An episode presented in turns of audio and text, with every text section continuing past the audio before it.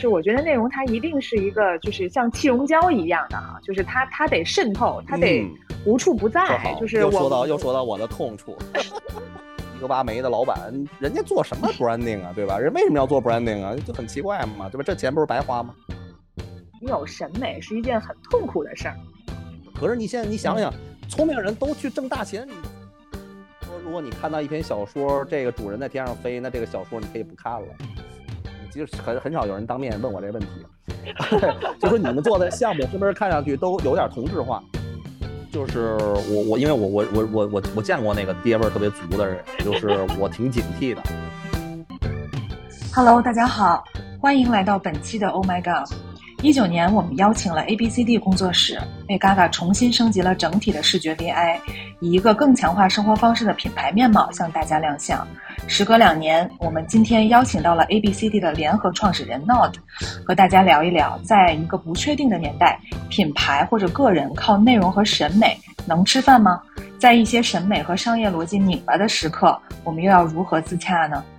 那么，马上进入今天的内容，和嘎嘎一起喝喝果茶，聊聊天。Hello，大家好，我是 Jennifer。今天我们请来的嘉宾呢，就是我很喜欢跟他聊天儿，就是又有干货又有趣。我们欢迎一下闹的杨老师来给大家打个招呼。Hello，大家好，我是闹的。闹的老师，我听说你好像身体不是很很很 well 啊。对，呃，给大家说一下，对，比较时髦还挺赶时髦的，对啊，对对对，中了中了大奖啊！我们叫什么 negative 啊？我们 negative，呃，就是呃，上海话讲就是阳了。Stay positive but stay negative，对吧？嗯，对，心态上 positive，但是这个要 negative，但是你 positive 了，现在感觉怎么样？说实话，就是这个事儿哈，或者是这个这个这个这个这个，我们管它叫病吧。这个病啊，现在就变成了一个，就特别呃津津乐道的、喜闻乐见的那么一个一个一个，甚至能互相打岔的一东西。比方说，我跟你说，我说我我病了，然后你就会乐，为什么呢？因为 就是这个病已经变成这样了。你要说真是我说我我摔了一跟头，对吧？把什么衣服都摔破了，大家还能觉得挺惋惜的。可是为什么我们得了这个？啊，对吧？这个 negative 大家都会乐嘛，就是这事儿，它现在已经变成一个特别好玩的事儿了。我自己心态还好吧，身体当然还是有点不不太舒服。嗯，就是感觉正常发烧的一个感觉。就是非常感谢闹闹老师，在阳的情况下还坚持录我们的这个播客哈。啊，然后 by the way，火线。对，by the way，闹老师现在在美国，对吧？嗯嗯。但是我听说那个就是虽然远在美国，但是平时的这个白天工作还是很繁忙。就是疫情对咱们这个没有什么影响吧？因为作为企业来说，可能很多在这个反反复复的这个环境下哈，可能大家都会首先去砍一些这个品牌的预算。那品牌这块儿可能，比如说咱们设计啊或者 VI 啊，可能是个大头。就是你们有感受到，就是这段时间有什么不一样吗？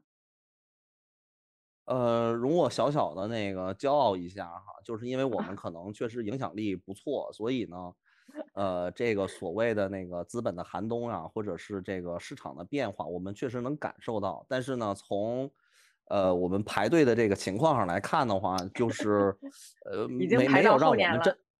哎，没有让我们真真的特别焦虑，只不过呢，就是其实你知道，设计它就是一个附属型的行业嘛，或者我们说它跟商业是一个寄生的关系啊。如果这个数组死了的话呢，那我们这就肯定也就不行了。那所以呢，其实这个我们还是非常那个关注整个那个国家的呃经济形势呀，包括现在的这个复工复产的这个状况呀什么的，其实我们还是挺紧张的，嗯。呃，那你们有收到？就是当然，刚才你也说嘛，你们行业很有影响力，这个单已经排到很后年了。但是你 们有收到，就是品牌或企业他们有反馈什么，或者抱怨什么，或者是比如说他们对设计现在的需求没有有没有什么改变呢？有啊啊，但确实是因为呃，有有有几样。呃，怎么说呢？嗯，事情的发生让大家现在生意都不太好做哈。其实我现在在讲的是负能量，其实它不是负能量，我不是为了讲负能量而讲，而是要把一些我们真实看到的一些状况，用我的那个方式描述一下。确实是生意不太好做，比方说直播受到了影响，然嗯后那个渠道现在成本越来越高，然后呃消费者的心态也在发生变化，就是呃再加上你不能外出，实际上呃无论是心情、包括状态、收入，其实都受到了特别大的影响。然而我们嗯其实的主要服务的这个客户的群体呢，就是新品牌、新零售啊，确切的说就是零售行业。嗯那像嗯我们穿的、吃的，对吧？洗的，然后用的就是这些东西。那这种虽然它都偏这个民生，但是是坦白讲，你说你少穿那么一件儿两件儿的，对吧？少买那么一两双袜子，其实它都不太打紧。所以越是嗯这样的这种消费类的行业，越是容易受到那个经济的波动而产生影响啊，因为这嗯这整个那一个一个行业是一个呃目前看啊是是一个非常那个非常凋零的状态，这个是嗯。而且什么时候能再回到那个状态里都很难讲。嗯是，刚才你也说，就是你们做很多的这个消费品，尤其这两年的这个新消费品很多嘛。呃呃，因为熟悉 Gaga 的这个用户，我们的用户包括嗯闹老师的粉丝，就是也知道我们其实是一九年的时候，就是我邀请嗯那个闹的和广岳老师帮我们去 Gaga 做了一个整体的一个 VI 升级。然后刚才嗯其实也说到，就是我们其实大家的这个常规的印象中会觉得说啊，可能文化艺术啊。呃，从这个行嗯。业上来说是时尚啊、消费品啊，或者这两年的这个新消费品，它甚至是我觉得可能它超过百分之八十的驱动力是这个营销和这个视觉和审美哈，就是他嗯们这嗯。些品牌和行业去做这个呃内容和这个视觉，大家感觉是天经地义的，包括大家也会嗯。更关注这些品牌，就不得不说，可能我们还是觉得这个行业是有一定的这个鄙视链的。那我们其实嗯作为一个餐饮来说呢，它确实是一个比较接地气儿的一个行业。然后其实嗯从我去看的话，呃，也是比较少有餐饮去这么重视去做内容和视觉这一块儿。当然这两年大家开始嗯重视了哈。那比如说，那你在这一点是怎么看的？就比如这个行业的这个所谓的这个鄙视链，以及说，那如果说我们是一个餐饮品牌，我们去做重视这个审美和视觉，它的意义又有什么？因为可能，呃，可能对于呃闹的也好，A B C D 也好，可能呃服务的餐饮品牌还是不是特别多的哈。就是想看看你嗯对这块儿的一个嗯。看法。嗯呃，这话题挺有意思的啊，但是我更感兴趣的还是这个，我们为什么会有鄙视链的出现啊？其实呢，嗯呃，这个我觉得是好事儿啊，我觉得有嗯鄙视链是好事儿。其实每一嗯个人啊，我们都有那个，我们都是鄙视链其中的一环。你可以去嗯鄙视一些人，或者是一些嗯一些一些事件哈，或者是一些一些这个审美都行。然后其实同时呢，我们也在被另外一些人鄙视着。我觉得呢，这才叫鄙视链啊，不是说嗯谁就真的就是登峰造极了，一个循环，一个嗯闭环，一个对对对对对的闭环。对，之所以有鄙视链，其实我们从呃从一个比方说专业的角度哈，或者我们作为一个行业里面的人的角度，其实我们很容易发现为什么会产生这个鄙视链，因为大家所追求的优势的特点其实不太一样。呃，这嗯个是什么意思呢？我举用电影来讲这个这个这个这个话题哈，让大家能明白。比方说，我是一个拍文艺片儿的，啊、嗯然后那个比呃比方说你是拍那个动作片的，然后旁边这个嗯男孩他是拍恐怖片儿的，你说咱们这个嗯三个人肯定有鄙视链呀，对吧？我肯定会鄙视什么你这动作片对吧？你就从头爆炸到尾，然后这有什么可看的呢？连故事都没有。可是你也会嗯你也会鄙视我，对吧？所以我是觉得呢，这是因为大家在选择的价值上其实发生了偏差，所以它必然会有会会有这个鄙视链，很正嗯常。嗯所以呢，那嗯就让与其它存在有它存在的道理，那就让它在那儿吧。然后呢，咱们再说到呃，从一个餐厅的角度哈，就是这种非常在意自己的形象，呃，非嗯常其其实我想说形象其实是两个部分呃或者三个部分吧，就是环嗯境对吧？然后有有这个嗯服务的品质，然后有嗯比方说漂亮的一个品牌形象，其实这些都是都是让嗯人能产生愉悦感的。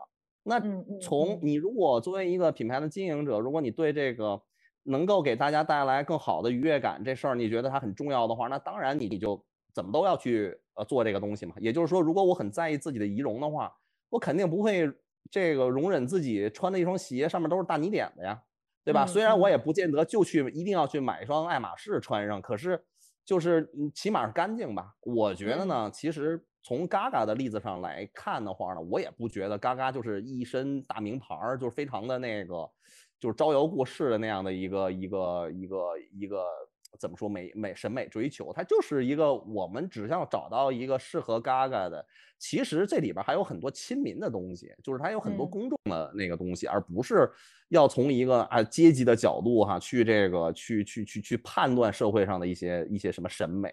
所以它还是一个亲切的、友好的，然后呃整洁的、干净的。其实这些东西在我看来哈，都是似乎都是应该的。只不过呢，那嗯确实是有一些小店，哦，比方我就是一个串儿店，对吧？我在这儿其实可能脏点儿，对吧？比方一人一个小马扎儿，大家吃起来真的挺开心。如果您都弄着那个高脚椅，那我这可能还真没生意了。所以呢，就是生意跟生意不同，然后人群人群不同，那老板对于自己的那个生意的形态的那个嗯怎么说，那理解他也不一样，所以这就造成了我们大家每个人都每家店上看着都不太一样，或者是这追求都不太一样。嗯，嗯，这我我我的看法。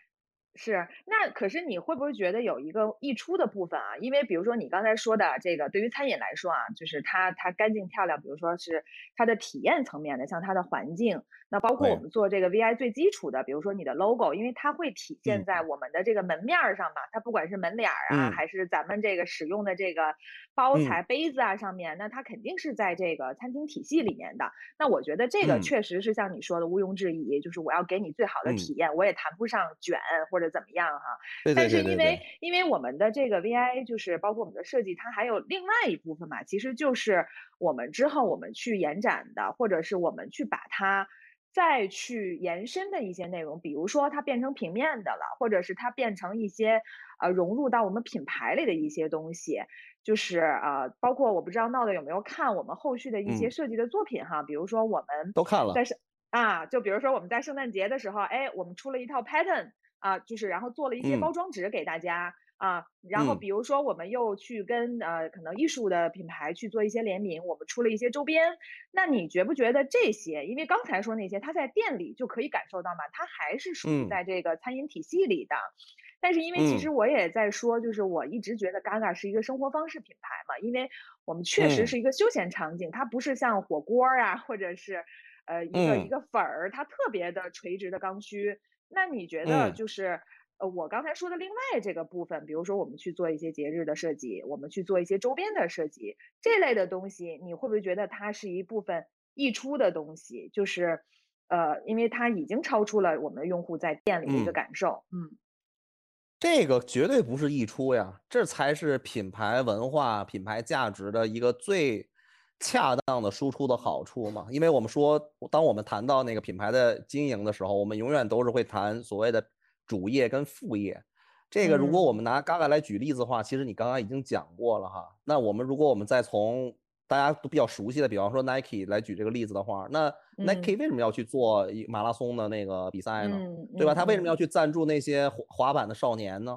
这个你说说他真的指望说他拍了这个广告或者签了这个代言，他就能赚多少钱吗？我觉得不是，还是一个嗯企业对于社会文化、对于人群，他有一种很深的感情，就是他是甚至我想说责任啊，就嗯。是你对社会负有一些责任，对于美好生活的传递负有一些责任，所以这个是肯定是要做这个的，就是这是这才是真正品牌要做的内容。如果品牌嗯。只是完成了 VI 在包装盒、嗯在店招或嗯。者是在菜单上说正确的使用了标识，这只是一点零啊，这只是一点嗯零，就是远远没到那个，就是让消费者真的能够感受到。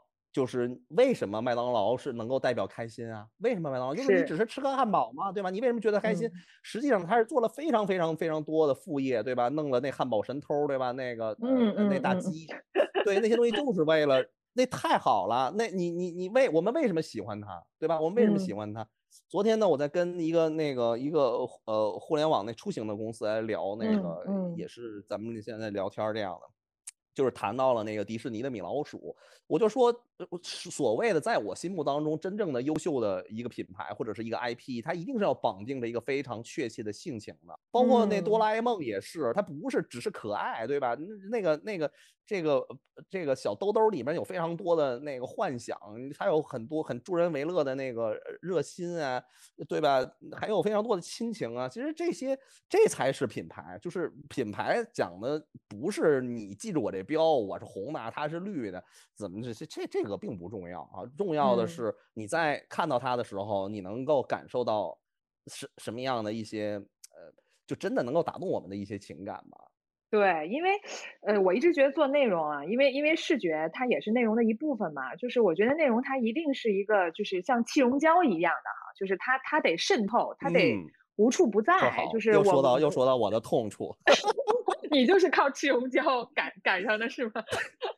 嗯，对，就是我我会觉得说它可能确实是，呃，因为可能一套 VI 下来，我们会觉得它，嗯，呃，他他他已经做到了可能第一步去表达我们品牌的一个转型，或者是我想告诉大家说，我哎，我们在十年的时候，我们是一个生活方式品牌。我觉得它是只是完成了一个开开始吧，可能就是，但是更多的话就是。对吧？就是它怎么样？就是我觉得品牌它一定要多联想，就是它不像说可能我们做定位，做定位可能要很精准，但是你可能做品牌，就是或者你因为品牌是一个打理的过程嘛，就是可能做品牌它要它反而是要扩散一些，它要多联想。可能我我我想到我看到这个我也会想到你，我看到那个也会想到你，最后形成了你的一个风格，对不对？因为确实我在做我在做很多周边的时候哈，就是。因为其实我对我们设计师，包括我们自己的出品的要求比较高，包括我会寄给一些我的这个可能一些其他行业的朋友，他们就会说哇，现在做餐饮都这么卷了吗？就是就会就是我会感觉到他们会觉得说，哎，你做这个东西有没有这个必要？这个可能也又回到了我刚才说的那个行业的那个鄙视链啊，就是可能呃，我们还是会觉得说，因为你做这部分的东西，也是希望除了给你的用户带来这个增量价值，你也希望让更多人看见，就是说，哎，我们餐饮也有更多的可能，但是可能大家的目光就没有放在这里啊。对对对，其实呃，我觉得那个如果有人说有没有这个必要的时候，我觉得就就呃也也不用。当然了，就就你愿意跟他们解释呢，那你跟就跟他们解释解释。其实，在我看来呢，都不需要解释。其实你比方说我们吧，我们我跟广玉，我们俩都做了二十年的设计，我们俩自己啊连个标都没没有。就是你说你做这么多年的 logo，你给自己做一个 logo，我我为什么需要一个 logo 呢？我我干嘛呢？就是我我我我我把它放在哪儿呢？放我自己的网站上，然后大家就就看着那个，它能怎么样呢？所以呢，有的时候它确实是不需要。有有的时候它确实就是不需要，有的时候它确实就是需要。这就是什么呢？这就是我们在不同的啊视角里，我们在不同的环境里，我们在不同的条件下，我们就得有不同的选择。我今天在听那个刘宇老师的那个新的课哈，就是那个呃叫什么呃有有有有可能什么的的艺术哈那个课程，上里边讲的其实就是在我们在看政治的时候也是一样的，就是。他的制度放在我们这儿就就可以吗？不不一定的，就是这个，就大家都有自己的玩法，所以这没有办法说服对方。你比如人家就是一个那个呃，对吧？一个挖煤的老板，人家做什么 branding 啊，对吧？人为什么要做 branding 啊？就很奇怪嘛，对吧？这钱不是白花吗？嗯，是。那本来我还想问你这问题呢，因为就是一个是咱们现在这个环境嘛，今今年我们都说这个。呃，我也听到一句话，就是说这个很多做品牌的这个企业，就是因为品牌是护城河嘛，然后就在大家就在说说你护城河是修的很深也很美，但是你的城城没了，对吧？就是这个听起来也是挺心酸的，就是说好像是说你要先保住你的生意，然后这个可能是说我们之前就会有很多，我相信你们可能也有很多客户，包括就是说像我们的设计师的朋友。他可能要说服他的老板，对吧？然后可能很多就是你们可能要说服呃客户，当然可能找到你们的已经有这个意识了，但可能一些小小的设计师或小的工作室，他们又要去说服他们。那你你觉得就是说这类的品牌，就是可能很多行业，在我看来它是需要做品牌的，就可能它是因为它是一个长期的一个流量池嘛，或者是说它能帮你形成一个真正的很 solid、很坚固的一个差异化。那那嗯比如说这这类的老板或者很务实的这些行业，他觉得我要先做生意，或者是说我的生意要做的特别大，再开始做品牌，再做再考虑审美，或者大家经常说就是审美这个东西跟就是审美能当饭吃吗，或者怎么样的？嗯你你嗯觉得有必要说服这些人吗？呃，还是那个吧，你说的都对啊，就是咱们那微博上有一个回复特好啊，就你说的都对，啊我觉得这里边啊有这个有这看法，持有这个看法的人啊，我觉得跟他的能力跟理解他都有关系，双方面的能力其实是，我就这么举例子吧，就是有的人看不见那个东西，真的有人看不见那个东西，就比方说我拿了嗯。两个黑色的球。明显不是一个黑，一个发蓝，对吧？一个发紫，可是，嗯对吧？我我我我给这个对面这个人看，他说这两个不是一样的吗？这种人嗯实在是太多了，我想说可能都有百分之七十，对吧？所以嗯他他如果是这么的不敏感的话，其实你想想他在生活当中去买衣服呀，买或者是买吃的呀，就是所谓的消费观念吧，包括他自己对于生活的看法，都是那个无所谓的，对吧？我不知道嗯你有没有。我说跑题了啊，不过我觉得非常有意思。我不知道你有没有看嗯过网上卖的二手房，呃，这特别有嗯意思啊。我我会看一下，哎比方我我我我这个我一定啊要插一句，因为啊，插我昨天我昨天还在那个就是怎么说呢？就是我我昨天在看房子，就是我在可能想嗯换换一个房子，然后呢，我就发现特别有意思，就是就是你说的二手房，就是我发现他们呢，这个我真的是很难去选，是因为他们。哪怕给我一个毛坯房，我觉得都比较好，但是呢，他硬哎。要把那个门框啊，还有那个门刷成这个猪肝色啊，就是那种 呃烤漆面料的这种猪肝色，这个 就非嗯常的痛苦，你知道吗？然后后来我哎跟。我我跟我的朋友交流，然后他给了我一句金句，他说有的时候你有审美是一件很痛苦的事儿，嗯。我觉得有点意思。啊，你我我我我在北京住的那地儿，你大概知道哈，这不说了。其实还算是一个就是嗯，算是一个收入比较比较高的一个一个一个一个小区。然后我就会经常看一看，就是附近的房子在卖卖多少钱嘛，对吧？然后呢，就就里边就很多的照片了啊，有个三十张、五十张的。其实呢，拍的呢，嗯，就怎么说呢，就是肯定是不好。但是比嗯照片拍的更差的是里边的那个装潢，甚至什么客厅的地中间放着一个水桶，而且那水桶你一看就两块钱，你就想，哇塞，住在了一个两千万的房子里边的人怎么过这样的日子呢？但是我想说，嗯这就是能力跟理解，就是这样。所以你说你跑到他，你你对吧？你跟那老板说对吧？大哥说你你这个对吧？你也你也不差钱对吧？你看你你你其实你可能也大学毕业，甚至是硕士，你怎么就能对吧？你能把自己的生活弄成这样呢？对吧？你难道你不想过一个这样的生活吗？手里拿张小图片，对吧？啊，哎，那你会跟审美，就是你很不能忍他的审美的人交朋友吗？呃，太能了吧，太能了哦，是吗？哦，哎，因啊为我因为我因为我是会觉得说，就是审美，就是我觉得可能审美是一个很很重要的一个因素啊，就它不光是说它的品味怎么样，因为其实我觉得审美它代表了一个人的这个视野，呃，嗯就是他可能要见的多一点，就像你刚才说的这个耳濡目染，他可以有自己的风嗯格，比如说他说我就喜欢这样的风格，这是可以的，因为每个人是不一样。嗯但是我会感觉到的一些，比如刚才我们举的一些例子，他不是嗯因为说我有很强烈的自己的风格，而是因为他没有看过很多的东西，或者是他没有去，对吧？没受过刺激。对，去沉淀一些东西，而是说，就像你说的，可能我就忙着干我自己的事儿，可能我觉得呃嗯赚钱，或者是我这个生意已经够了，我也不用去看那么多的东西。我我会觉得，可能这个嗯审美代表了一定它背后的一些，可能他的一些生活理念啊，或者是价值观类型的东西。我这是不是太上升了？啊、我觉得这事儿是，其实从那个跟什么样的人交朋友这个，这这话题就可能会扯远了。就是我们就只说那个我们，呃，跟我们容易产生这个生活交集的人的审美，到底就是我我们能怎么说呢？能能理解他们多少哈，或者是能能认同多少？其实挺难的。首先，你比方说现在的人都已经没有太多的那个去家里面做客呀，然后呃做一些什么家庭的聚会，其实越来越少了。所以呢，其实有一些人的那个审美咱们也看不见，真的就看不见。当然了，我是去过，也有我确实也去过不少人的家里，就是嗯那个什么上市公司的老大老板家里边，也就乌七八糟，真的这种特别特别多。但是我确实是没有那特别的介意，我确实没有特别介意，因为就是好歹人家也特别有钱嘛。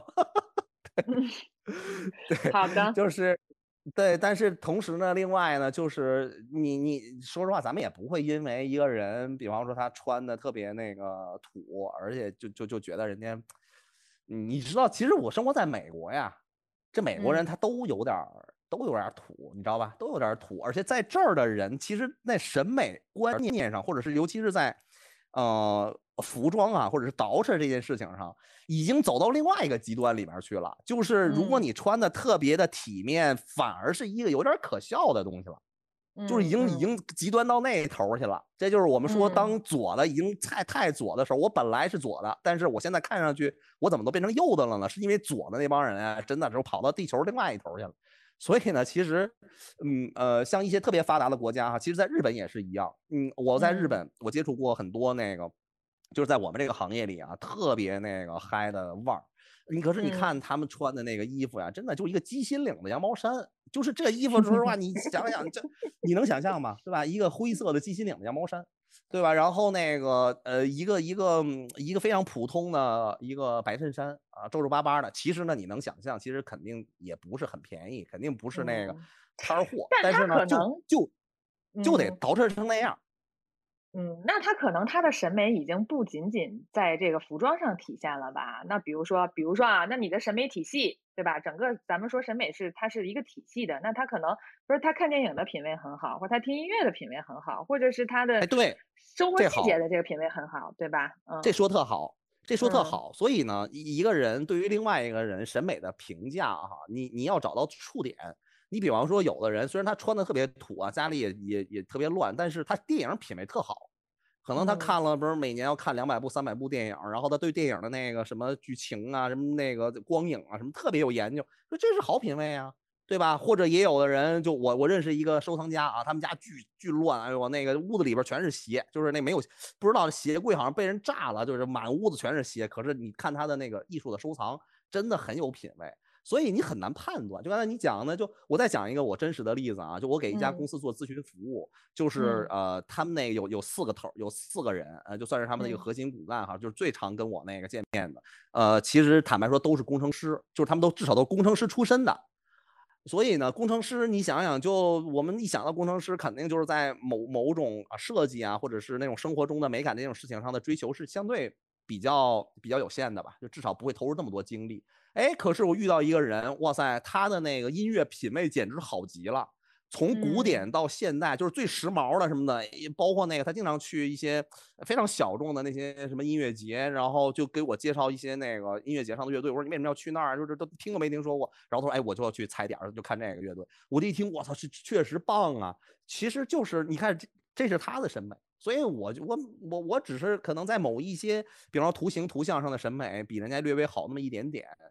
但是我也没有什么所谓那个叫什么呃，很很很很自豪的，因为人家在别的那个地方的那个审美的品味，其实真的是高高的。嗯，对，因为因为我觉得就是，呃，刚才我说的那个也不就是咱咱刚才聊到交朋友那个啊，肯定不是指的说这个以他穿衣，就是很很嗯，很表面的这种审美去去判断他，对吧？说那个呃土豪嗯嘛？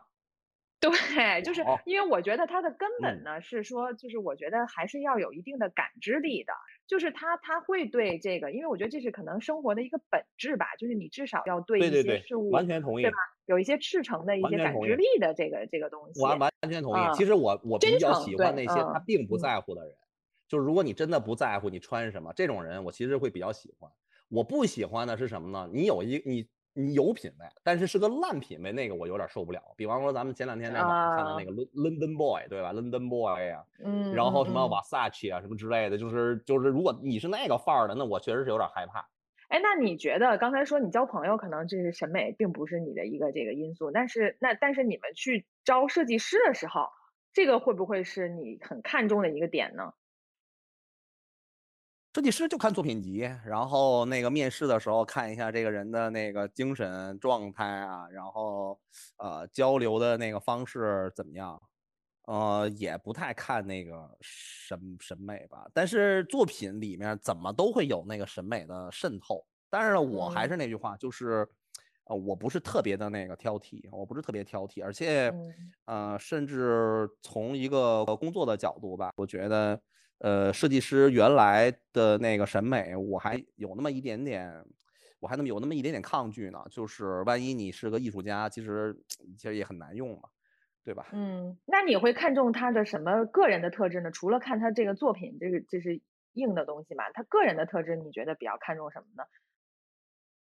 呃，我我其实，嗯，哎呦，说这话，我我我坦坦白的说啊，我得有一年多没没看过那个呃这个应聘的那个呃材料了，因为都为什么。你都不管这事儿是吗？啊，对对对对对，啊，我都不管这事儿，因为其实这话我也不知道那个大家听了会不会不不不不太开心哈。我甚至有时候觉得，作为作为作作为我们工作室选人的那个标准哈，其实你目前的设计能力只能占到我们选这个人呃怎么说条件的百分之五十。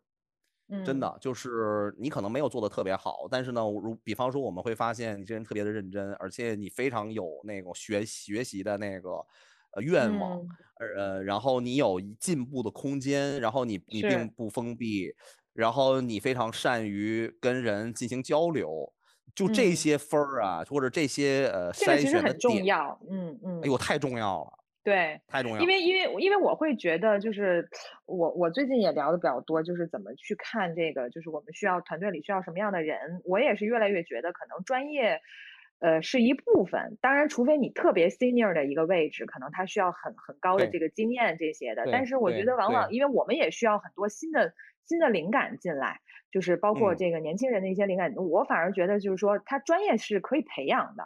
但是可能是他更重要是他个人的一些素质，比如说他必须得有好奇心，对吧？就是他嗯，不能是说我，就是咱先就是不说要求他要自然，那我是好歹我能点燃他，对吧？但是不能说是我可能就是你你让我干啥我就干啥，就这个肯定是不行的。所以你的好奇心，你对什么事儿都感兴趣，你可能在你看你看个二手房，你都能看出一套东西来，对吧？我觉得嗯。就是得有这个敏感度和这个好奇心，然后可能得有一定的这个自驱力。就是对，而且我我我提醒你啊，九嗯五年嗯以后的呃同学们真的嗯，好，九？五后啊，真的 好，对嗯，对对对，真的好，哪儿就是好哪儿好，呃，我是先说哈、他们还没有变得非常的油腻，呃，就是当然不这个并不是说所有人都是一样的哈，我我们就只是嗯说一个概率，就是他被这嗯个社会那些不好的东西浸染的那个程度其实是相对比较轻。还有嗯呢，就是他们真的是非常的赤诚。你提到这个词，我觉得这个词是很好的。这什么叫赤诚啊？就是你要嗯为你要做的那个事情呀，其实是怀着一腔的这个热血的。就是你相信自己能够在未来的某嗯一天能够达到自己想要的那个结果。其实这嗯种呃，对于事业的一个呃，我们说它的动力啊，在对，八零后哈，这就基本上就就可能是非常罕见的了，因为大家有非常多的那个呃现实的那个困扰，对吧？无论是家庭嗯的还是个人事业的，包括发展空间等等，就是就是确实有很多困扰，而而就是这种我说的这个年轻人哈，就是这二十多岁的这这群人，我我你就非常能够感觉到，就是他们真的很想成。你你觉得你觉得这嗯。代这届年轻人，就九五后和你年轻的时候有什么不一样吗？还是你觉得年轻人都一样？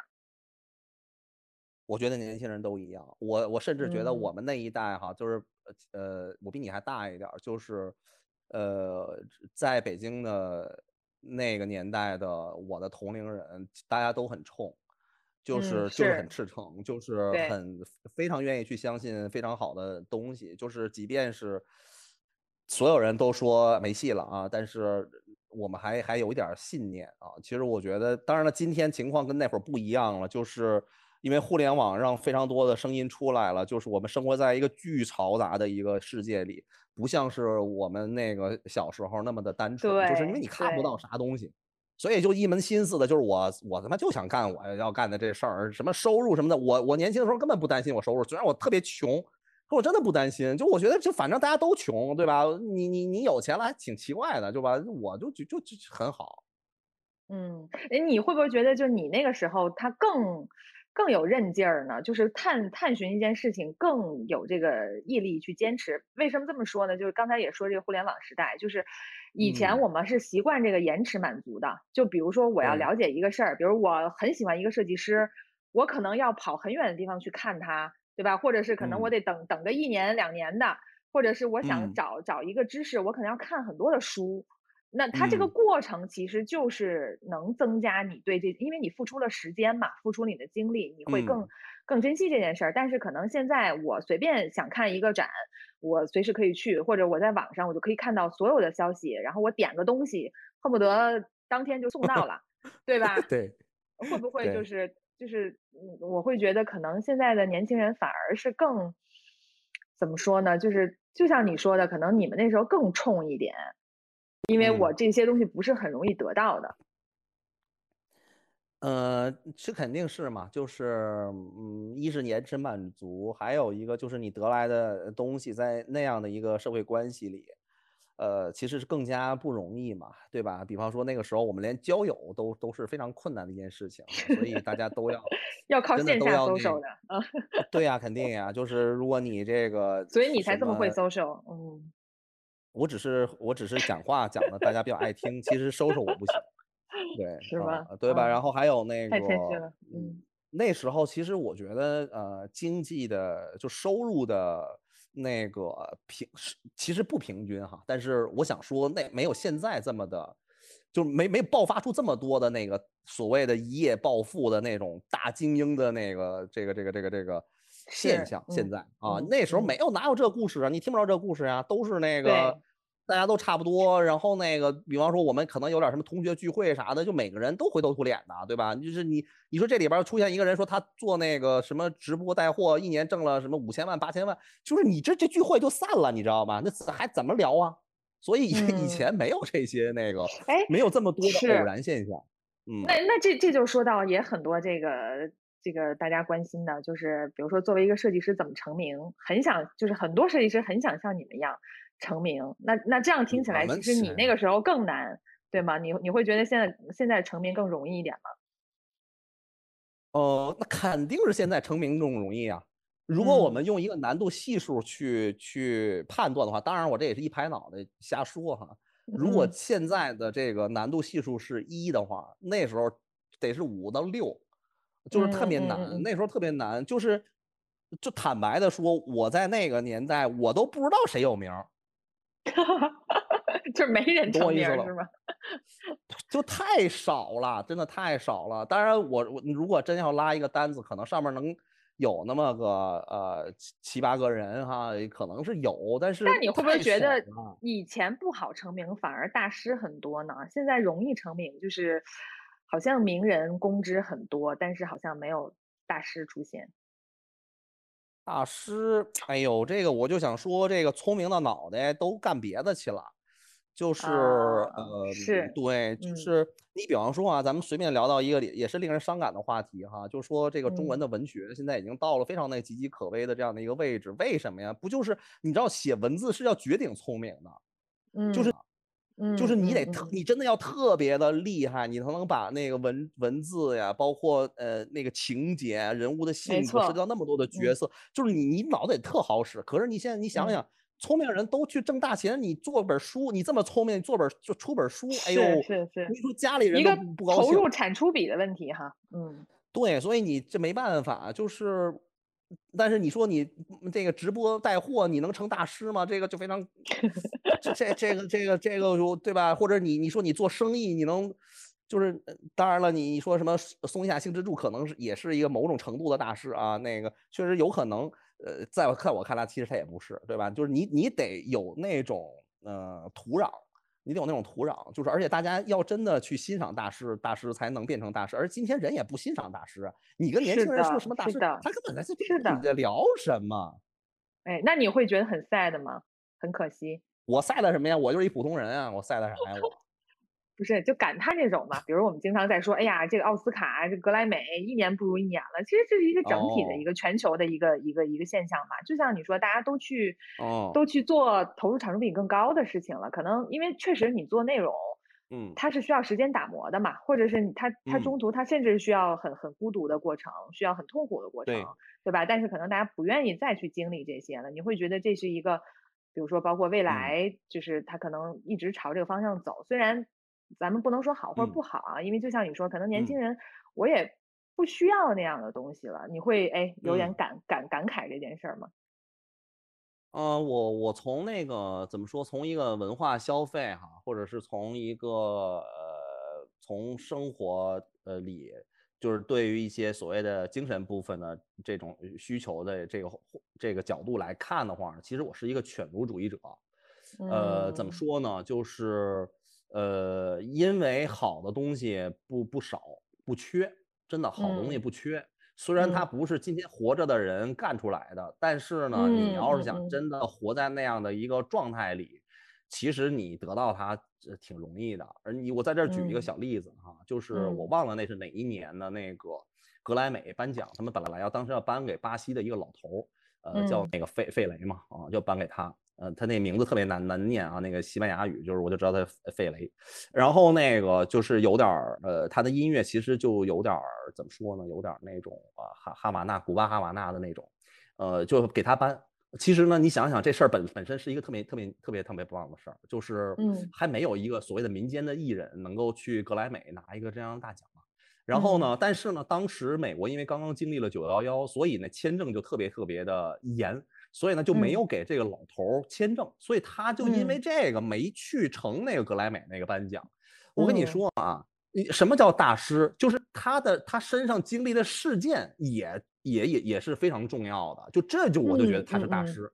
如果他真的是那天成了，对吧？去格莱美拿了个奖，你说他跟什么桑塔纳是不是也也都差不多嘛，对吧？我们也不会那个真的就是觉得说，哎呦，这是感觉什么有点天妒英才呀，或者是哎呦这么牛逼的一个人，怎么这个命运这么凄惨？其实可能那个在光环上就会有点那个逊色，包括梵高啊，什么那高更都是这样的，就是正因为他生活里面有很多那个让我们觉得说，呃，就很很很很惊叹的那个部分，再加上他的才华，我们才知道就是哦，原来大师是这样的一种人啊。其实大师是一个一种很，呃，很特殊的一个一个人，他不他不光是那个才华，他有很多的那个，呃对吧？那个一种浓缩的浓缩的人生的体很复杂验，整体的一个综合体给到的。特特复杂，特别复嗯杂，非常复杂的，就是成因特别复杂。所以一个时代不能诞生大师，在我看来非常正常，因为你都过得都太好了，你这一个个的都那个那脑满肠肥的，那挣着大钱，出门都大奔，对吧？然后找的都是大蜜，然后你还大师，你你你别你不行，不能给你。嗯，哎，但是你会不会觉得这也是一个循环？就是像文艺复兴，我总我总觉得好像是这样的嗯时时代，它可能也会去循环成，就是再再有一波新的这个出来，对不对？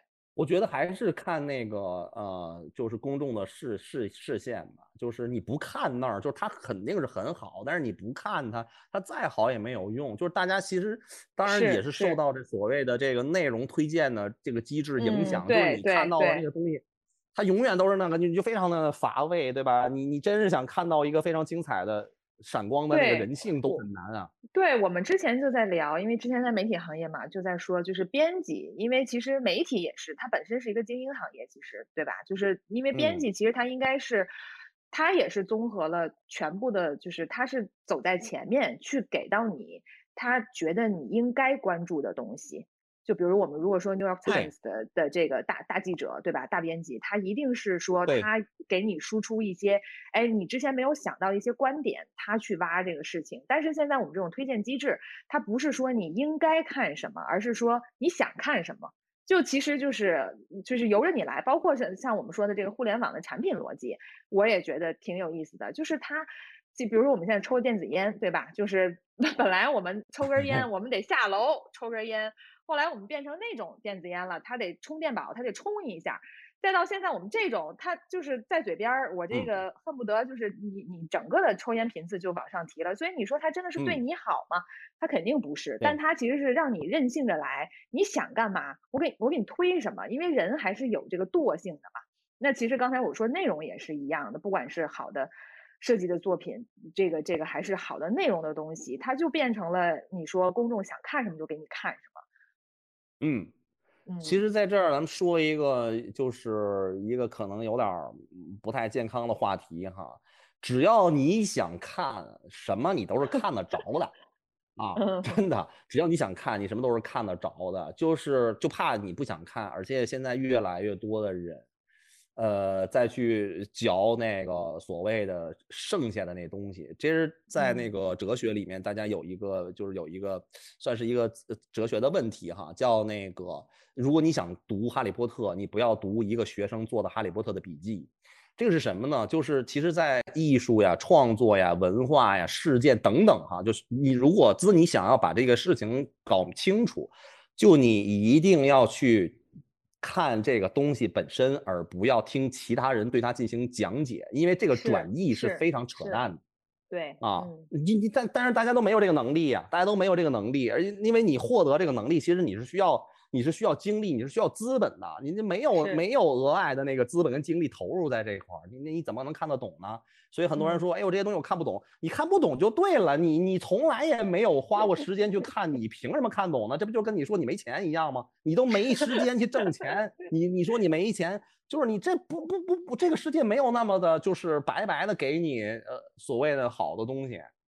嗯，哎，那那其实你刚才说你自己是一个犬犬儒主义者哈，就我我的感觉嗯就是说，可能你自己会有自己追求你自己喜欢的东西一些路径。那其实我刚才听你说，我觉得你的观点其实是很鲜明的。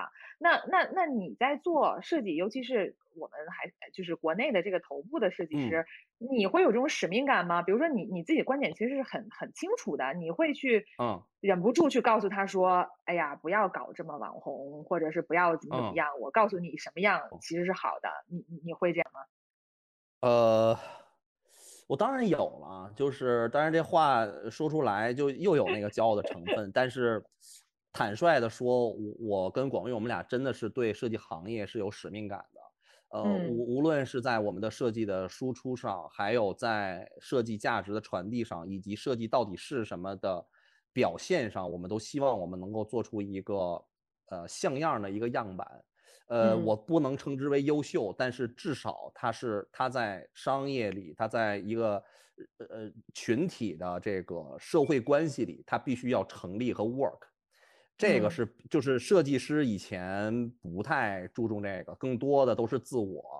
呃，嗯自我谁不需谁不需要呢？因为就聊到了所谓大师那个话题。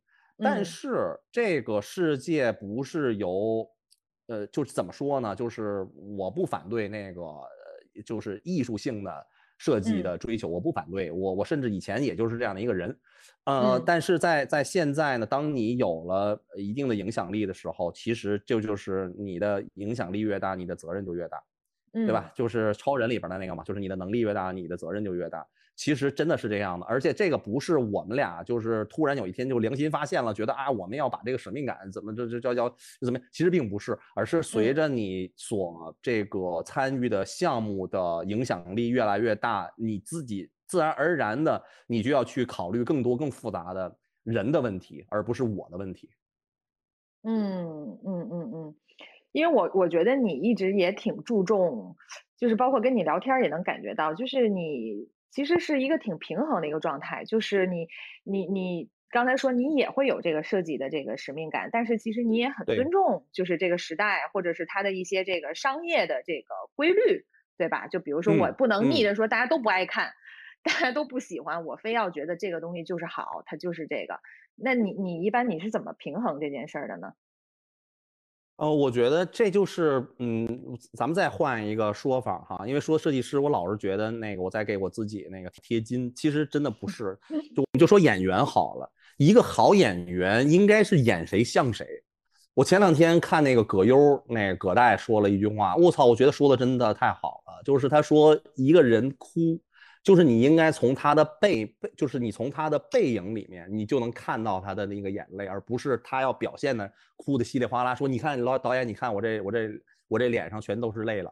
就是那个，我觉得那个太好了。就是就嗯说什么呢？就是当你去要表现一个东西的时候，你应该特别清楚自己的位置，以及你对这件事情的一个正确的看法。当然，这个正确是你自己的正确啊，不是那个不是那个要要让所有人都那个都投票，因为这个世界不存在这样的东西，就不存在就所有人都认为是对的啊。因为这样的话，这书出了一本以后不用再出了，所以肯定都是都是偏见。就这个世界充满了偏见，就在你所认定的那个偏见里，你是否能够表现出你所认可的那种价值，以及你是否能够达成你想要达成的那件事情，其实就是还是回到葛大爷那句话上来，就是一个人的哭，就或者我们在看一个人的哭，他什么时候他能让你真真的去呃产生那种很强的那种共鸣，或者是那种同情心呢？就是他要真实，他要真实，他一定要真实。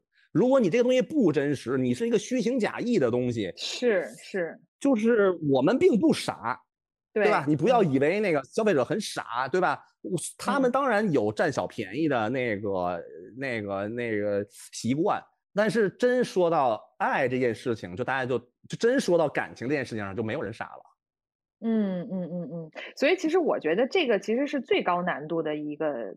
一个一个一个一个难度值啊，就是说他去平衡这个，不管是内容性、艺术性还是商业性，因为其实你做纯商业的东西，我觉得也好做，就是或者是我说我就做这个纯网红、纯纯大众喜欢的，我觉得也容易。你纯做自己其实也很容易，因为你不 care 别人怎么看你嘛。但是你 能保持自己的风格，就比如说你刚刚说演戏，我演的还得高级。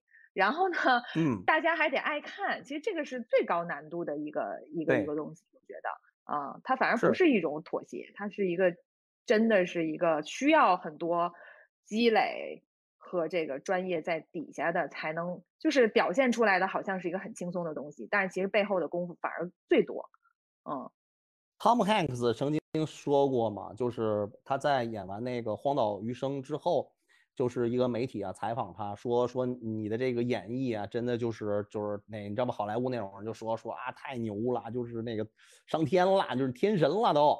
然后呢，他说 no no no，他说我只是还原了那样的一个角色。他说，而且那个角色其实是很简单的，因为在那样的环境里，我们都能想象那样的人是处于一个什么样的状态。就是我觉得他这话说的，就是跟我们做设计其实心态是一样的，就是嗯。就是你你你不要为了，我想我其实这句话说出来就是它有点盖棺定论哈，但是这就是我个人观点，就是设计不是为了艺术而服务的，设计是为人服务的，是，嗯，对吧？如果设计为艺术服务，那就意味着所有的东西的。就是你需要艺术吗？首先，你刷牙的时候需要艺术吗？对吧？你穿一双袜子的时候，你需要这个艺术吗？或者你坐公交车的时候，你需要艺术吗？你你你开着汽车行驶在一个马路上，你看那路牌的时候，你需要艺术吗？其实这个时候就是要你就是这人还是其实这个 其实这个就很像日本的哲学，就是日用即道嘛，就是他的他的不管他的美学，他的所有哲学，他必须要进入到日常里。它是它是日常能使用起来，它才是它的道，它这个东西才能才能 make sense。对，对，而且首首首先呢，我们就是其实呃，因为不干这行的人，其实他他有点不太能理解哈，就是呃，我们一定要能够降下自己的一个专业维度来，引申成一个呃，或者是化身成为一个消费者去感受我们在消费过程当中的心理。这就是你给我举个例子啊，比方说，我我其实是对视觉是非常挑剔的一个人，那肯定是了。嗯，但是呢，我在超市里去买牛奶的时候，我不会买那个所谓设计感特别强的牛奶，因为我对它有有一些不信任，你懂我意思吧？就是那种小奶牛，对吧？一个什么红红的啊，甚至有点 low，但是你就觉得说，哎呦，这个就是最对的。我跟你说，你觉得他把精，你觉得他把精力用在产品上了是吗？不然的话，你觉得他有点不务正业？嗯。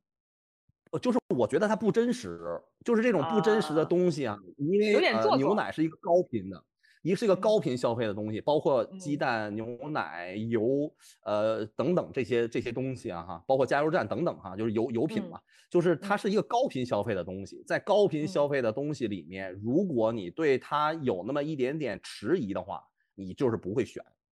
就像银行对吧？那个保险公司，然后那个呃，这个这个就是反正跟我们的这个呃这个呃财钱或者是是这个财富有关系的东西，你也会特别慎重。就是来那人就是吧，跟你聊点就是什么，比方说他聊个什么哈姆雷特，就是你觉得很怪，就我肯定不会从你这儿买的，你放心吧。就是你你你你能不能正常一点？只有在嗯。低频的时候，只有在低频的时候，你你才可以去挑衅人们对于好奇心，对于一些新奇感受啊，包括亚文化等等吧，就很多那些就是呃比较边缘的语言，就是它一定要是低频的，就是说是。说白了，就是我这东西一共就做了一百个，我做成嗯。啥我都能找到这一百个买家。对吧？嗯嗯因为这世界这么多人，就我我这个我这个怪趣味，我这个我这个有点恶俗的这嗯种好玩的东西，我怎么都能找到嗯一百个人呀。可是你要卖的那个东西，如果是卖到卖给十万个人，你哪儿去找那十万个人能认同你那个你那个所谓的特殊的小那个那对个？我不能说小众，小嗯众是一个不好的词，就是小其实小我们没有大众了，我们今天已经嗯没有大众了啊，大众只有嗯在核酸的时候有大众，都是小众。对，就是就是他，你你无论怎么着，你都是切一块儿啊，就无论嗯怎么着，你都嗯是切一块儿。这个世界上就是真的能垄断的，就是越来越少了。就是你你你就是最强的，你可能这市场占有率百分之三十四十，就是你已经非常牛逼了，就是你了不起，就是所有同行都敬佩你，就是你也就到那个程度。所以呢，就是无论如何，你都只能服务一部分人。但是在这一部分人里边儿，我嗯希望就是设计不要为艺术而服务，而是为你这个人群服务。嗯，特别同意，特别同意。对，很很多人都觉得可能做内容、做视觉需要的是创意，其实我真的是觉得它，它真的本本质，它是一个本质主义的一个一个一个学科，就是它它需要嗯考虑对。的其实是人的心理学和行为学，就是它它的嗯。里面啊，对吧？就是你刚才说的，其实都是它离不开人，它就是人的这个心理和行为是怎么样的，它不能是隔离的一个状态，它是在艺术馆里的东西，它就是脱离的一个状态。嗯，对嗯其实嗯那个创意啊仍仍然是一个低频的出现的一个东西，呃，而而且它它是它是一短个效应的，对，它是一个不可持续的，或者是说我我经常说，比如说我们想要好的创意，那可能我找我找十个九五后、零零后的孩子，我们聊个一个小时，可能有很多的点子，嗯，对吧？对吧？就是嗯对嗯，它就是 idea，但是你怎么把它变成可持续性的东西？其实我觉得像设计和内容，它就是它它追求的就是一个可持续性，对吧？就我不能今天看完一下，我第二天我就已经烦了，或者我觉得没用，就就就对就不太对，OK。千万不嗯能产生那个呃视觉的疲劳、审美的疲劳，然后所谓概概念的疲劳。就是就还是嗯那个，就是你广告拍的再好，连放三遍你就吐了，对吧？就是你那那但是标这东西，你每天就是尤其是我们的店员，对吧？他他一一一天嗯得有十个小时都在店里边儿，如果你天天跟他聊创意，对吧？我我这一看我这小鸡儿，我这小兔子，这个小松鼠，哎，翻来覆去，哇塞，真的就是他他他都疯了，你知道吗？他都疯了。是的，是的，是的，嗯，哎，那那就是说到刚才也在说，就是你们也是中国的这个设计的这个头部嘛，或者是一个 leader，就大家很多人都在看你们。那包括就是可能我们 Gaga 在做很多事情，在餐饮里面也都是很新的这个尝试。你你觉嗯得作为头部，会不会经常觉得就是有一种高处不胜寒的感觉，或者是说你你怎么去不停的保持你的这个 leading，就是永远给看你的人一些新的东西呢？因为可能你从来没有借鉴的东西就这个问题嗯，是吗？从来没有考虑过这个问题。对，我觉得所谓的头部的定义是我们在跟头部的合作者一起合作，等于就是无论一个人的设计做得多好，就是你必然会是借用客户的影响力去产生自己的影响力。就是设计师还远没到一个电影的导演啊，或者是一个啊，我们随便说哈，一个哪怕就是个艺术家吧，一个当代艺术家，就是他自身对于啊一个市场的影响力嗯远远到不了，就是一定是借用啊客户的影响力。所以呢，在这件事情上，我非常拎得清，就是我们今天所能呃被大家呃怎么说呢？我我我我加个引号吧，就是所谓的津津乐道哈，或者是有有有嗯经常会提起我们来，是就是因为我们在跟一些最有呃市场影响力的消费类的品牌合作。我甚至可以这么嗯说哈，你比方说，如果我天天天天跟那个天坛、故宫合作，你都不知道我是谁。就是虽然可能名头都很大，但是呢，他他自身没有什么影响力。我想说，他没有特别多的发声渠道的话，就是哪嗯怕我做的再好的设计，就就给天坛，你谁谁在乎我呀，对吧？但是说到个人能力的话，我不我可不认为给天坛做设计的人的能力是是是是是不不行的。所以呢，其实我们今天能有呃这个成绩哈，呃很大程度上归功于我们在跟消费类的产品进行品牌进行合作。所以是他们嗯把我们带到了这个上游来。所以我对这件事儿的看法呢，一直都是很嗯，我想说是非常谦虚的啊，我不我不认嗯为就是我们真真的在能力上登顶了。我们但是确实嗯我们合作的这个客户群体，他们确实是很强，可能都有什么万嗯亿、万亿的那个估值了。但是就是嗯这不是我做到的啊，这不是我，只是他们选了我。这个也像什么呢？比方说，如果说苹果改标了，然后他选了广域，那他不必然爆红，你知道吧？他必然出圈。是他特别厉害吗？不见得是。这么说吧，别广域，就是苹果改标找了你，你肯定爆红，你肯定爆红，真的。毫无疑问的爆红，是因为苹果把自己的影响力其实有点像是导流导给了你，所以你被大那家你接受认嗯，我我明白，我明白。那那你会不会觉得，因为我我听下来，就你追求的也是就是像演员一样，就是演什么像什么，就是可能你是每次接到一个什么样的剧本儿，然后你就会嗯把你自己的演技和你自己风格带进去，这其实是你追求的东西。那对对吧？那那你会嗯觉得品牌更像一个导演吗？那比如说你刚才举的这个例子，这个苹果，那它的影响力，你觉得它来自哪儿呢？那可能很多人会觉得说，哎，我一开始我觉得它跟别人不一样，是它的视觉，是它的这个形象，那这嗯是不是互相影响一嗯个？嗯我我说，其实设计师还是是导演，呃，因为这事儿是这样的哈，当然了，咱们不能把它揉揉揉得太碎，就颗粒度不能太太高，因为咱们都不是那电影行业里的人，有可能会说错。只是从大嗯概的感觉上来去判断的话，其实呃，客户是提供了这个故事原型的人，也就是他可能写了一篇小说。嗯嗯嗯嗯这个小嗯说呢我瞎说啊，可能十五万字，然后呢，哎，就是喜欢那本小说的人很多。现在呢，他希望能够把这个小说的影响力也进一步的扩大，那你就要涉及到影视作品的改编，那我们得有人去改他的剧本改到嗯啥呢？就其实是更加适用于传播的一种剧本形式。同时呢，嗯导演要去选演员，选演员是啥意思？其实就是选我们设计的语言。比方说，Gaga 的标，它为什么是曲线的，不是直线的呢？这个其实就是演员，对吧？当然了，我们是提供了三个不同的演员过来试镜，然后，对吧？那冯总跟你，你们你们选了这个现在的他，对吧？周冬雨啊，对，觉得他好，啊哎，没问题，对吧？但事实上呢，我想说，是不是另外那两个演员也能在这个这个这个这个呃这个影视作品里有非常好的表现？其实是存在这种可能的，只不过呢，历史不会这样写，历史不会写出 n 多个 option 出来。对吧？所以他就会只给一个人机会，那他就他就他就出现了，他就留在这儿，他就变成大家都最最能理解哈，最最最喜欢的一个结果了。然然后咱们再说回到那个客户的那个原型剧本这件事情上来，其实嗯大部分客户提供的原型的素材都比较相似，真的都比较相似。这个呢，其实放在戏剧这个行当里面也也有一个专门的那个词去去描述它，其实就是那个原型义群。就是比方说杀父之仇，对吧？夺妻之恨，对吧？然后那个小人物逆袭，其实就是说白了，就是这种在这种视野里的故事啊，通常都是非常相似的。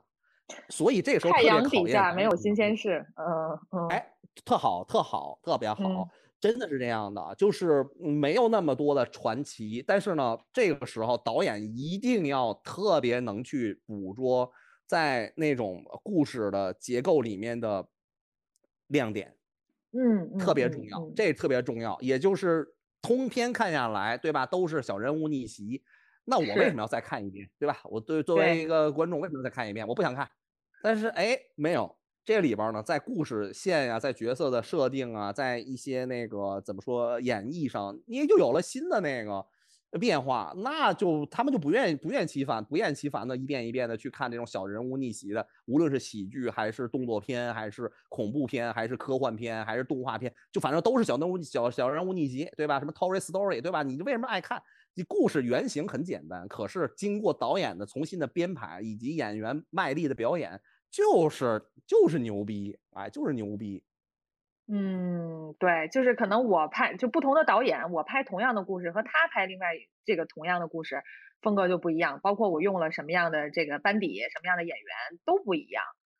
对，嗯我跟你说，这就是这个世界最最精彩的一面。这是这个世嗯界最最精彩的一面。其实，如果我们把人啊变得一个稍微再模糊一点儿，我们的人生都非常的相似，对吧？嗯你经历了嗯童年、嗯青少年，然后叛逆期，然后慢慢成熟，然后呃整理家庭，然后最后怎么样，就是都无比的相似。可是，哎，嗯当你把镜头拉嗯近去看那些所谓的发生的那些小小的支线的时候，你会发现，哇塞，这真的每个人都太精彩了。其实艺术也是一样啊，比方说像舒伯特的《冬之旅》，对吧？就是那么一段曲子，对吧？谁一就是无数的人再去演绎它，但是每个人演绎出来的那个就都不一样啊，对吧？就是你能感觉到说，哎，这个这个这个这个版本好啊，这个版本好，哎，那个版本好啊，对吧？为什么？就是你你如果你从来都没有听过，就这个旋律本身对你来说极其的陌生，你听都听不下去，你都不知道他在干嘛。是，对。这个很有意思，对，确实很多做做创意的，不管是品牌也好，还是从业者也好，老想着说我要搞一个惊天动地的一个大创新，其实没有那么多的创新，其实就是因为大人的这个需求，其实就那几个人的焦虑也就那几个，就是看你抓到了什么样的一个点，然后怎么把它做深做透，然后做出自己的风格吧，就是这个意思。嗯，有一个作家说嘛，说如果你看到一篇小说，这个主人在天上飞，那这个小说你可以不看了。就是就是这种特别的那个没有呃框架哈，或者没有想象力束缚的东西是非常扯淡的。就是你你没有就是是你你你因为你没有所你怎么可能有代入感呢？就是他能飞，就是你不能飞。当然我不是在那个贬损那个美国的那个超级英雄们啊，但是想说从一个文学作品里面来去看，就是说好，我们就说钢铁侠，钢铁侠如果是个文学作品，你怎么看？你没法看，那必须得是大片儿。对，嗯。有意思，嗯，你你你刚才其实说那个，呃，是根据客户的这个剧本，就是演什么像什么嘛。但是从我们来看，包括我们很多设计师在讲，就是觉得你们的风格还是很鲜明的。就比如说这东西一看就是你们做的，你会不会觉得就是你们的风格，呃，就是在不同的客户上有点趋同，或者是说你们会想说改变风格吗？在某个。点或者每某个阶段，嗯，这个风格趋同那事儿没什么可聊的。这就是因为我们是一个，我们目前哈，我们是类型片导演，就说我们就是拍科幻的，对吧？或者我们就是我们就拍那个的的 Loss of Ring 啊，就是那叫什么，呃，指环王，魔戒，嗯，哎，魔戒啊，我们我们拍魔戒，那我我再拍多少集，对吧？他他都得长成那样，他都得长成那样，因为我是个类型片。首先，它是个类型片，这不是我决定的，是人家下单子就要下类型片。我不是类型片，我卖给谁，对吧？谁看，对吧？你你你你弄个那个什么月光女神，然后那个长镜头半小时，对吧？伊朗那种呃那种那种那种那种艺术电影，谁那那个你就完了就完了。所以我们肯定是要在必要条件上保证在类型片的输出里，我们是品质最高的。所以呢，你说类型片都很相似，哎，因为这个而而说我我这种什么这种魔幻题材我都不看，没问题，没问题啊，就是你可以不看。如果大家都不看，这类型片一定会消失，这也不是我的责任，这就是大家不去选它了，啊，这也不是我的责任，就是你不能去怪罪那个那个那个那个《指环王》的导演说你这做的不好啊，你看你你导致大家都不看那个魔魔幻题材了，跟人家一毛钱关系都没有。所以呢，这就是我先说啊，它是类型片。另外呢，呃，所谓的大家说说，哎。呃，就是其实你说的啊，其实其实很很少有人当面问我这个问题，就说你们做的项目是不是看上去都有点同质化？一是我用类型片的方式来回复他，二是我想说还是那个设计不是为了艺术服务的，设计是为了用户服务的。今天的用户他就他，我不是说他必须得这样，而是他更愿意选择这样的生活方式。嘎嘎，明摆着就是好啊，嘎嘎怎么了？这明摆着就是好，同样是餐厅，我就要去嘎嘎，对吧？我为什么不去旁边那个叉叉叉呢？对吧？我不，我不想去那儿，那个很有可能是非常风格化的，但是我不想去啊。这这，我就是选了它。所以其实，在消费这件事情里，我跟你说啊，设计师的发言权其实是我不能说是非常小，是是其实是有限的。这就是当他跟一个大的市场关系进行绑定的时候，就是电影团队里面涉及到那个上千人。他都跟这事儿有关系，不是那个你导演才那个就是那个情绪来了，对吧？一两个小二一撅说那个狂了，你不可能就是不允许你有这种情况。嗯，然后再说回来，我根本就没有觉得就是我们有同质化，就是每一个项目，当然了，你你你从什么哎呦，我就要眯起眼睛来看，那上面都是字，对吧？你那你这是所有的东西都一样，对吧？你说哪个奢侈品的标，它它有自身有特点啊？对吧？说巴黎塞阿嘎，对吧？罗意威，对吧？什么这个那都很像。为什么它要像？就是因为在这个里的类型是消费者需要的类型，就这么简单，对吧？银行为什么都像啊？银行为什么都像？是你不做成那样，大家就说你我不管你，我不能把钱存给你，对不起，就是我承认你的艺术性啊，你你是一个牛逼大导，但是对不起，这个我不能把钱存给存给你，对吧？医院就所有的这种跟民生有关系的，都不是那个简单的几句话能能能讲清楚的。对，其实我们认为哈，其实，在不同的项目里投入不同的那个呃视觉的语言，形成不同的结论，我们是特别有良心的，因为大家都太愿意去看一个盒子，说，哎，你看这个是白盒子，你为什么这个也是白盒子？这都说实话，这有点有点有点 stupid，就是你你如果你这么看的话，这个世界就完了，你知道吧？就是那就是就变成。就是都乱来了，都乱来了，就是没有任何的规范，没有你，你甚至都不能形成一个视觉经验，是什么意思？就是你想象一下，呃，奢侈品的那个标识，就是花儿也有，龙也有，凤也有，你怎么判断它的价值？就是你都，你甚至不知道你在去逛一个奢侈奢侈品的店了，就是你已经对那个东西完全产生了那种巨大的理解的偏差。所以呢，但是呢，在不同的项目里，我们使用简洁的方式，把不同的故事试图讲清楚。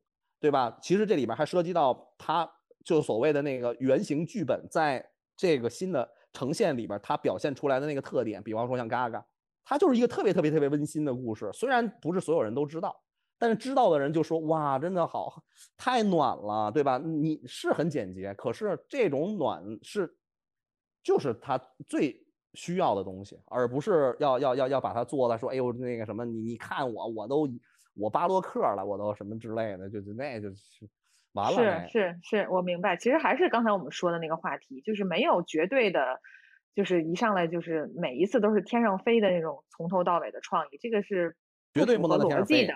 这个可能就是也是包括很多年轻设计师他的一个想象中的一个创作的一个状态。其实这个东西它不光不实际，它也不合理，可能是这个意思。但是别打压，但是千万别打压。就是呃，比方说，我我也在大学里面会给一些学生做呃，就是像讲座一样的或者课程吧。就是我在那儿讲的，我的所谓的我的作品集都是选在天上飞的人。为什么？因为他们啊刚刚进入这个社会，不应该被马上就塞到那个缝里来。因为我们今天在聊 A B C D，A B C D 是有条件，咱们俩聊聊这事儿，就是还是我说的那个问题。就是就跟政治制度一样，就我的这个宪法给到你们的那个公民上，他他他就不 work，他就不行。所以你你说，哎，我我我我我学闹子他们，我也把设计做的那个倍儿干净，然后倍儿理性，倍儿倍儿倍儿那个科学，或者怎么着，就是那个那个对方的老板说，我说我不知道你在干嘛，对吧？嗯，你滚蛋吧，我不知道你在干嘛，因为他们需要那个东西。所以呢，我想说什么呢？就是千万不要去打压人的想象力。我之所以跟巩呃巩建和广玉我们有今天的这种。呃，积累，是因为我们都在天上飞过，都做过那些特别小众的艺术的意识流的，甚至非常天马，就是我们都经历过那个。你如果没有经历过那个东西的话，你是你也不知道今天这东西该怎么做。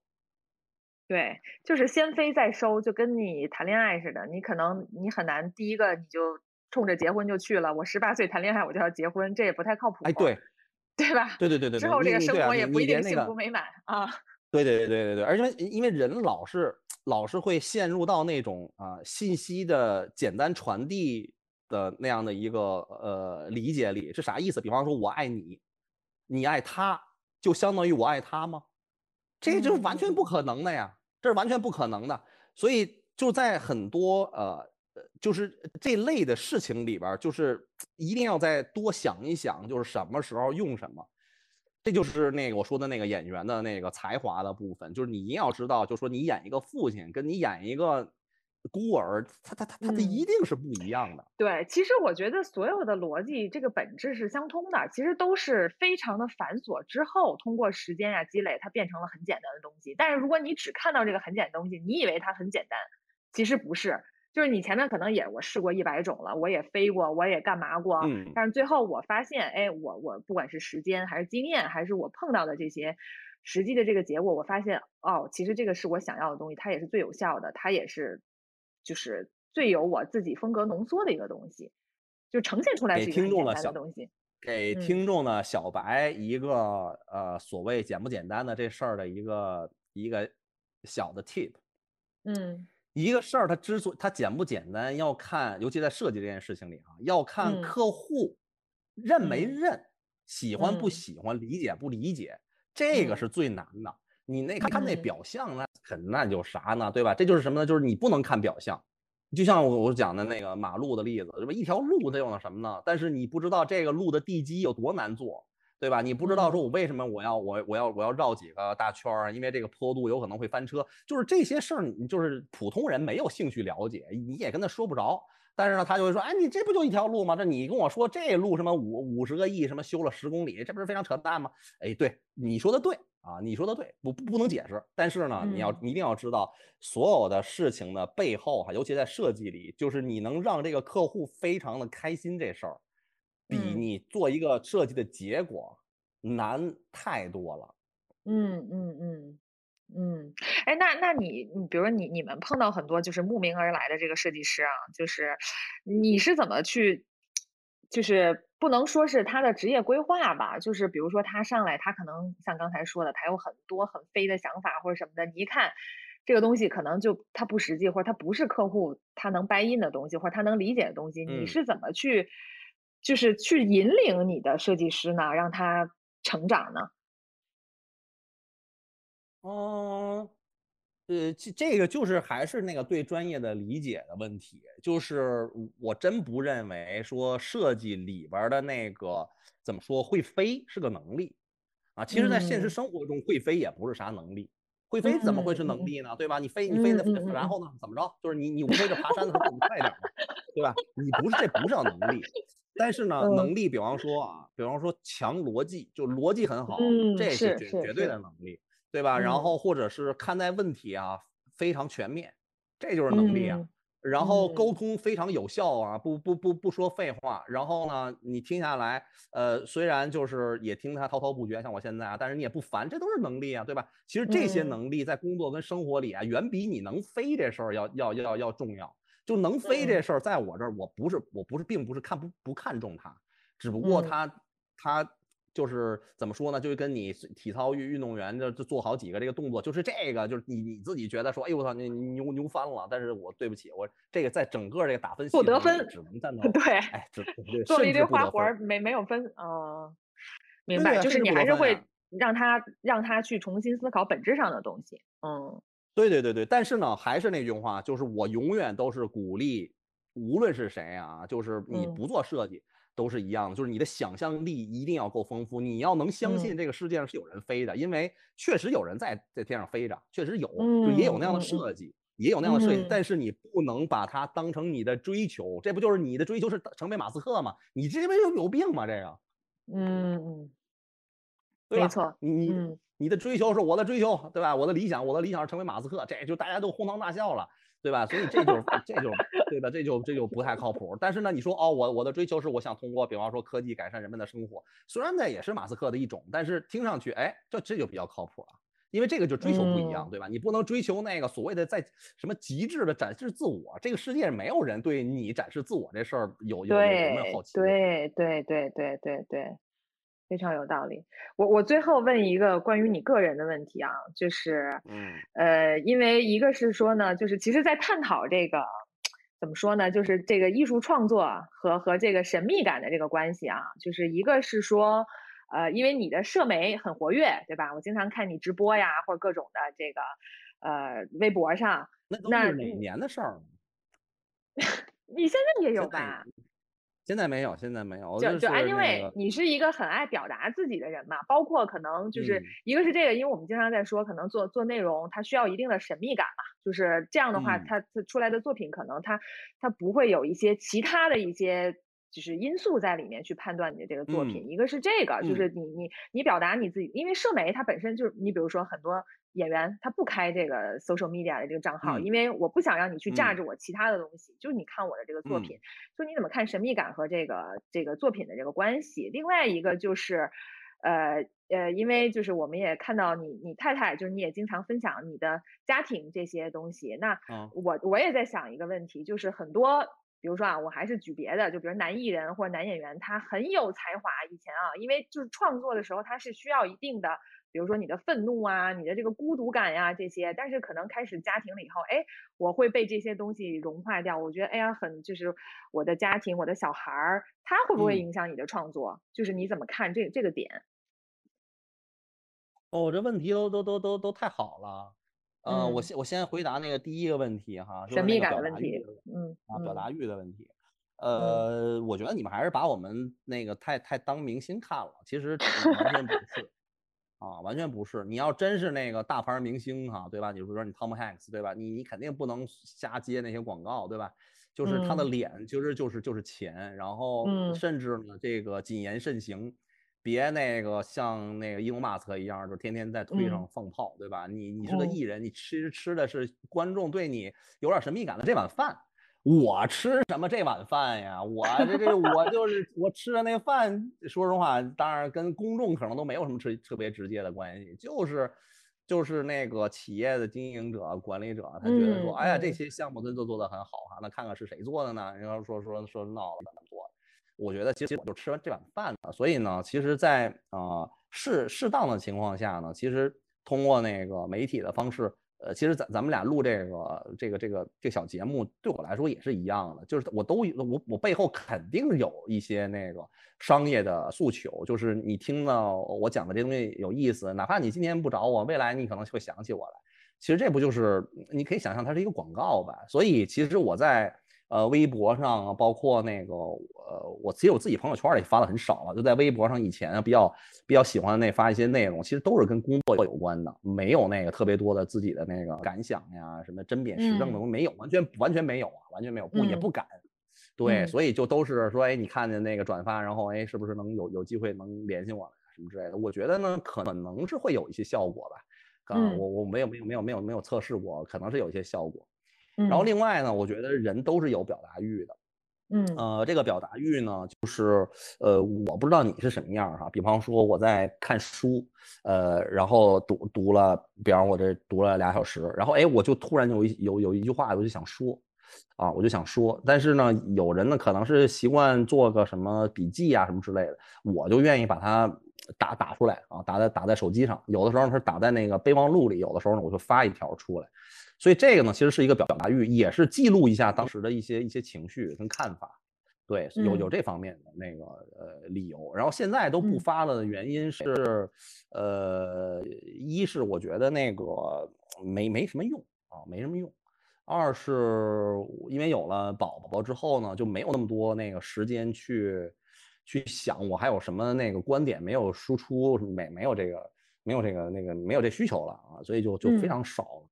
对，非常少了。然后那回答那第二个问题哈，就是家庭对一个人的改变呃有多大？尤其是对，男男的，我我的感觉，啊啊，就是包括咱们就是，咱们经常说这个啊，一个是就是创作型的有了家庭，然后呢又中嗯，年，对吧？这个咱就经常说这个 一到中年就，容易有这个爹味儿，对吧？就是因为你又有嗯阅历了，你有经验了，然后你开始想嗯。要说教了 啊，你你你这件事情怎么看啊？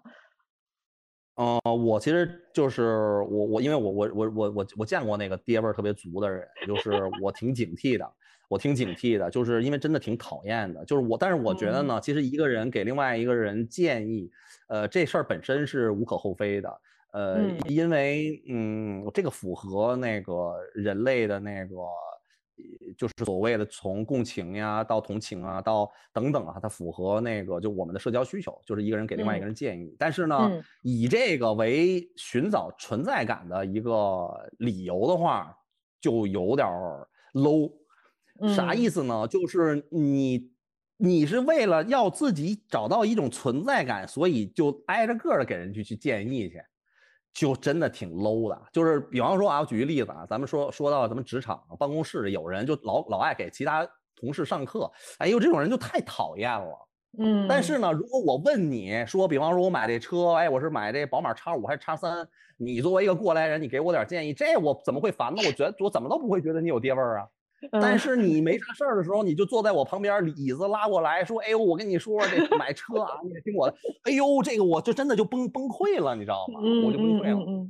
对，就嗯千万别是这个啊。啊。然后呃，我说的那个比较警惕呢，实际上因为嗯。就是呃，你知道，就是呃，作为一个行业里面的一个从业者，就是我们还是对我们的一些呃呃思想嘛，或者是一些方法，以文本的方式记录记载下来。对这事儿，其实我们还是觉得就是是有必要的啊，是有必要的。呃，我不能拿那个设计师写书这个事儿来举例子，但是比方说我们看过呃那个黑泽明的《蛤蟆的油》。对吧？我觉得哦，写的真的太好了。就是他，你看到的文字本身没有什么美感，但是呢，就是你喜欢的一个导演，他成长的过程，以及他在电影里面为什么就是那样，就是，哎呦，真的太爽了。就是他不是好文章，但是他真是好书。所以我就我当然心里边也痒痒。虽然我没有人家黑导那么那么那么大的那个才学，但是我觉得呢，作为一个记录呢，就是。我其实现在在做这事儿，但是呢，在这事儿里边，就我一直在克制自己，就是你不要试图跟人家讲道理，因为人家不需要这个，啊，人真的不需要这个，啊，嗯，那你觉得家庭会会磨损你的这个创作锐度吗？哦，你看我跑题儿了，嗯，我觉得那个家庭，呃，其实家庭就是我想说就是那个我们说那个地气吧。对吧？我们老说那个你要接点地气，啥地气？你不是去那个菜市场接那个那个那个 这塑料袋的味儿，对吧？应该其实还是有那个家的感觉吧？我觉得在无论在美国，在中国，其实家庭永远它都是一个就是嗯，就我们最终要面临的一个问题啊。虽然今天的那个人对于婚恋啊，对于家庭有不同的看法，但是呃，我比较传统哈，我仍然是认为。呃，一个家庭其实是我最终要完成的一个，就是如果我有一个任务清单的话吧，就是它它既是第一个，它也是最后一个啊，就是第它出现两次，呃，对，因为如果你不解决家庭的问题哈，或者是你作为一个男性，你没有一点那责任感都没有，说实话，你很多事情都不能成立，真的啊，真的很多事情都不能成立。教教父也是这么说的。真的，真的，真的，就就真的就是，如果你比方现在我去交一个朋友，然后他是个呃单身，然后比方说已经四十五了，然后从来没有结过婚，我特别警惕。我特别警惕就是我觉得就是这个人我我当然是可以跟他聊一聊但是往深了交往的话我会非常警惕。因为我觉得他有我就我可以理解吧就是但是我我非常警惕这这这话只能说到这儿了要不然就就就就就就就招人烦。对啊就是就我认为呃一切的好呃最终在家庭上的呈现都是更加直接的。就是比方说你你的性格里面的好对吧？你在你你对于世界的看法，你的学识，你的经历，对吧？你的见闻，然后你事业的成功，这些东西体现在什么上啊？不是体现在你跟客户那个讲 PPT 的时候，就是体现在家庭里。嗯，这是我的看法。嗯嗯，所以你觉得它它是一个促进作用，因为它让你整个人可能更完整了。所以你不觉得它会影响你的这个输出，它反而会让你就是以前没有的一些输出更不一样了，或者更丰富了，更丰满了。呃，我觉得它对创作的影响其实是比较小的，但是它对心态的影响是特别，对心态的影响是特别大的。这就是我有一个房子，有一天装上了门。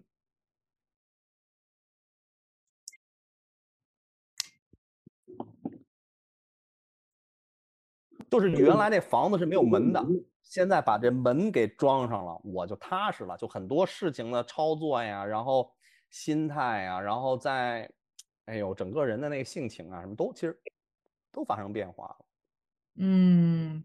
明白，就是包括就是我为什么问这个问题呢？你比如说，就是咱不说远了，你比如说周杰伦，对吧？你以前做什么样的歌，现在做什么样的歌？但你觉得这个可能，对吧？这可能是另外一个因素，就可能你不能因为说我有了家庭或者什么的，就变得，这可能是一种懒惰，呃，对吧？就是他他不会说是因为有家庭影响你什么，你你是这么看的，是吧？哦，我我我我我我同意啊，我。特别同意，但是就是真的就是呃，如果有一天啊，我提前退场，真的有可能就是我要带娃，因为我想不到别的原因，啊，这个是绝对有这种这有这种可能性的。因为说实话啊，我这乌鸦嘴啊，其实咱们现在呢人都很健康。假如啊，比方说宝宝不是特别健康，说实话，你所有的工作全部停下来，肯定是这样的，这是你你没有的选择。所以家庭给一个人在行为上的限制是肯定是的，就是非常显性的，而且是非常确定的啊，百百分之一百二十的，这是肯定的啊。但是呢，其实你在这个过程当中所获得的那个快乐哈，或者是那种呃一种幸福的那种带着气泡的那种那种幸福感吧，就是是任何你做任何一件事情都没有的。甚至我，所以我就说我做的所有的事情，其实未来都是要靠在家庭里面的。呃，关系啊，或者是我跟宝宝、跟太太之间的这种内容哈，把那个我在外面知道的那些特真的好玩的那些东西变成很真实的价值。因为要不然这些东西，你我当然我可以写书，可是写书我能我能写多厚呀，对吧？我也就什么十十五万字，但是我想说的话肯定比这个多得多呀，对吧？我知道的事情肯定比这多多得多呀。可是你你你给谁讲呢？对吧？你给谁讲呢？就是你懂你懂我意思吧？所以我觉得这个家庭，嗯，我是我现在因为有了家庭哈，所以这事儿呢，它也有一点是那种叫什么幸存者偏差吧，就是我不能想象我没有家庭时候的样子了，就是，但是我也不 push 别人去一定成立家庭，包括生宝宝，呃，但是我自己作为一个，嗯，我自己作为一个呃有有有宝宝的呃父亲，就是我觉得就是我的人生的意义感就陡陡然变得非常的强，嗯，哎呀，真好。为你开心，好，今天感谢闹老师，真的，咱俩已经聊了两个多小时了，感觉收获特别的多，就是确实是。没有没有没有，我觉得闹老师确实是想的非常明白的一个人啊。每次就是可能，哎，我有一些小疑问，哎，一问就是其实这个背后已经想的非常清楚了，整个逻辑是非常顺的。而且我觉得是，嗯，因为你是一个理性和感性兼备的一个人啊，就是可能是用感性，先用感性去做所有的感知，先接收进来，然后可能把它做一个理性的输出。